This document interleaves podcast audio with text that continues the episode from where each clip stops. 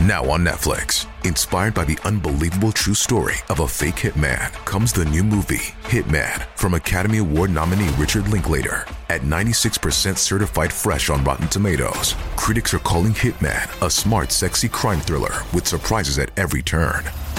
Starring Glenn Powell and Adria Arjona. Hitman. Now playing on Netflix and in select theaters. Rated R.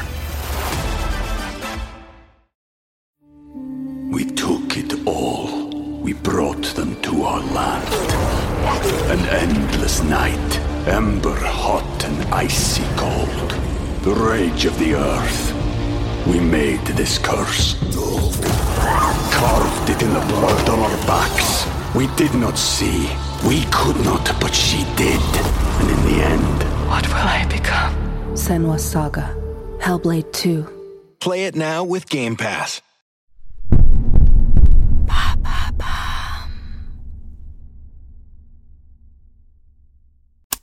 Épisode 4. L'affaire John Bennett Ramsey.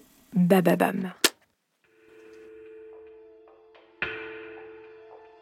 Quelques mois après la mort de John Bennett Ramsey, mini-reine de beauté, dans sa villa de Boulder, Colorado, la nuit de Noël, l'enquête piétine. Les policiers s'accrochent coûte que coûte à la théorie de l'infanticide, probablement commis par la mère. Le problème, c'est que Patsy Ramsey a toujours crié son innocence et que, hormis des théories, les enquêteurs n'ont aucune preuve à charge contre elle. Jusqu'au jour où le flic le plus réputé de l'État va s'inviter dans l'enquête pour rétablir ce qui pourrait être la vérité. Bonjour à tous, je suis Caroline Nogueras, bienvenue dans Homicide.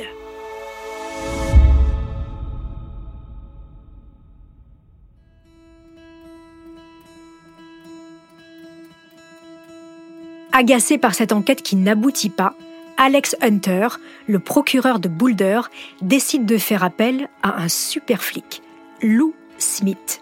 Il est l'un des meilleurs détectives de l'État. Il a résolu près de 200 colcaises. Sa réputation n'est plus à faire. Lou Smith vient de prendre sa retraite, mais il accepte de reprendre du service. Smith démarre son enquête totalement convaincu lui aussi de la culpabilité de John et Patsy. Cette affaire, c'est un huis clos familial.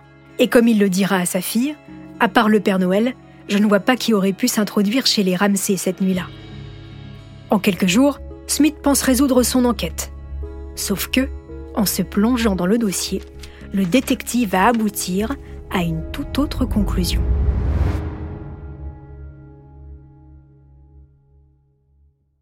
Le vieux flic commence par étudier le rapport d'autopsie. Très vite, il découvre sur les photos du corps de la petite fille des marques sur son visage. Il a déjà vu ces taches dans d'autres dossiers. Et ça ressemble fortement à des cicatrices provoquées par un taser. Comme si quelqu'un avait voulu immobiliser la petite avant de l'emmener au sous-sol. Dans la foulée, Michael Doberson, un spécialiste balistique, va lui aussi analyser les marques. Doberson confirme. Ces traces ont bien été provoquées par un pistolet à impulsion électrique. Smith est à présent persuadé qu'un intrus s'est introduit chez les Ramsey. Oui, car il faut préciser une chose que les policiers n'ont jamais considérée comme important. Le soir du 25 décembre, les Ramsey étaient invités à dîner chez des amis et ils n'ont pas mis l'alarme. En inspectant minutieusement toutes les pièces de la maison, Smith fait une autre découverte une petite fenêtre est cassée au sous-sol de la maison des Ramsey. John ne s'en est jamais caché. C'est lui qui l'a cassée volontairement, un soir où il avait perdu ses clés, et il n'a jamais pris le temps de la réparer. Il en a parlé aux policiers, mais ils ne l'ont jamais mentionné dans leur rapport. Mais attendez plutôt la suite. Dans la pièce où John Bennett a été retrouvé, il y a une empreinte de main qui a été prélevée sur la porte et une trace de soulier bien visible au sol, qui ne correspond à aucune chaussure des Ramsey. À l'époque, une soixantaine de délinquants sexuels sont recensés dans un périmètre de quelques kilomètres autour de la résidence des Ramsey. Ça commence à faire beaucoup.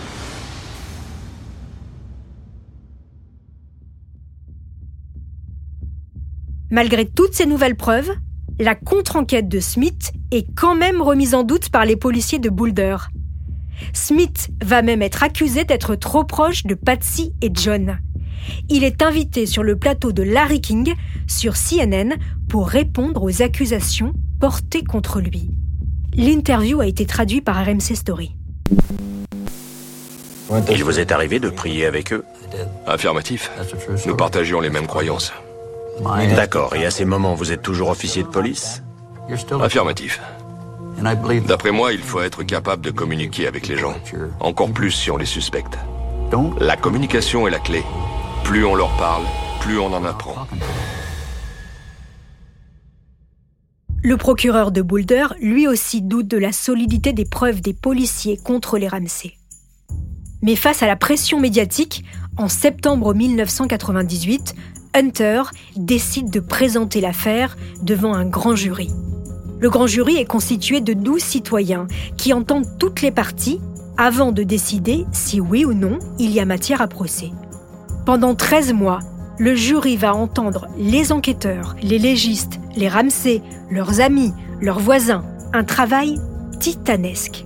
Malgré des divergences au sein des jurés, en octobre 1999, le grand jury rend enfin sa décision. Le procureur l'annonce publiquement. Tous les journaux télévisés retransmettent en direct cette intervention.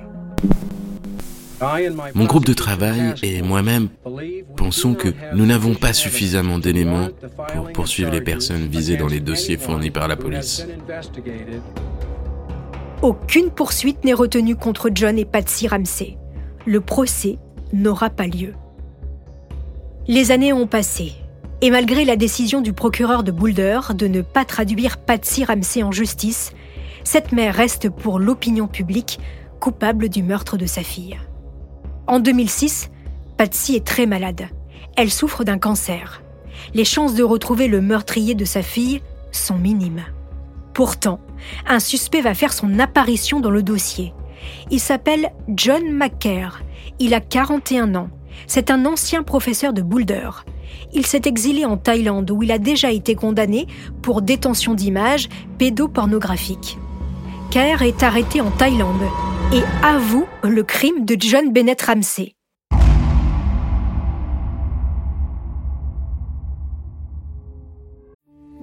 We took it all. We brought them to our land. An endless night, ember hot and cold. The rage of the earth. We made this curse. Carved it in the blood on our backs. We did not see. We could not, but she did. And in the end, what will I become? Senwa Saga. Hellblade 2.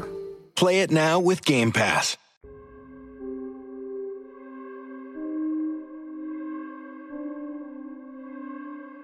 Patsy s'éteint, peu de temps après.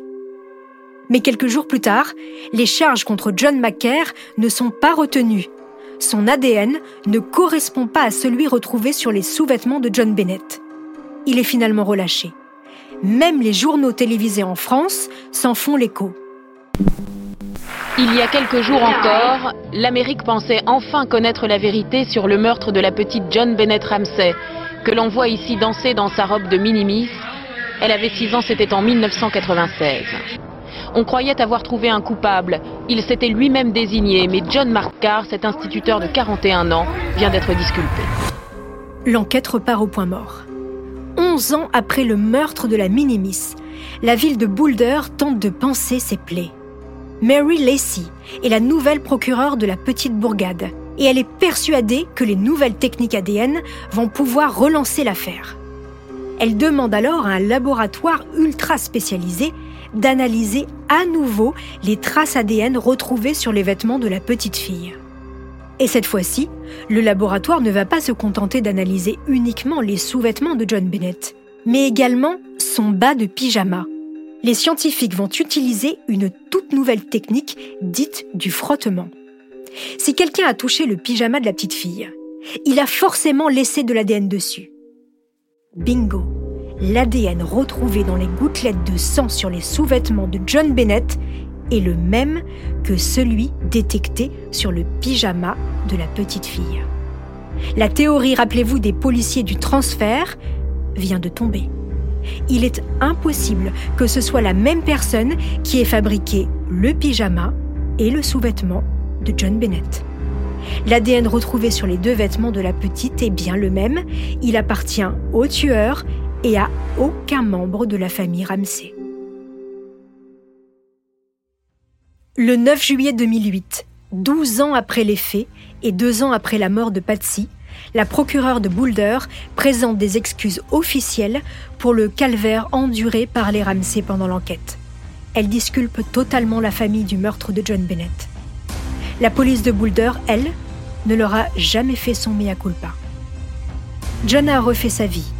Burke, lui, continue de crier son innocence et celle de ses parents. Malgré les progrès de la police scientifique, plus de 25 ans après le drame, le mystère de la mort de John Bennett reste entier.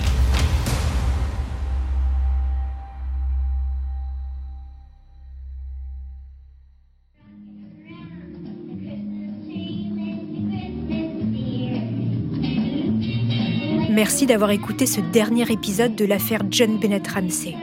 Retrouvez-moi bientôt pour un nouveau récit dans Homicide.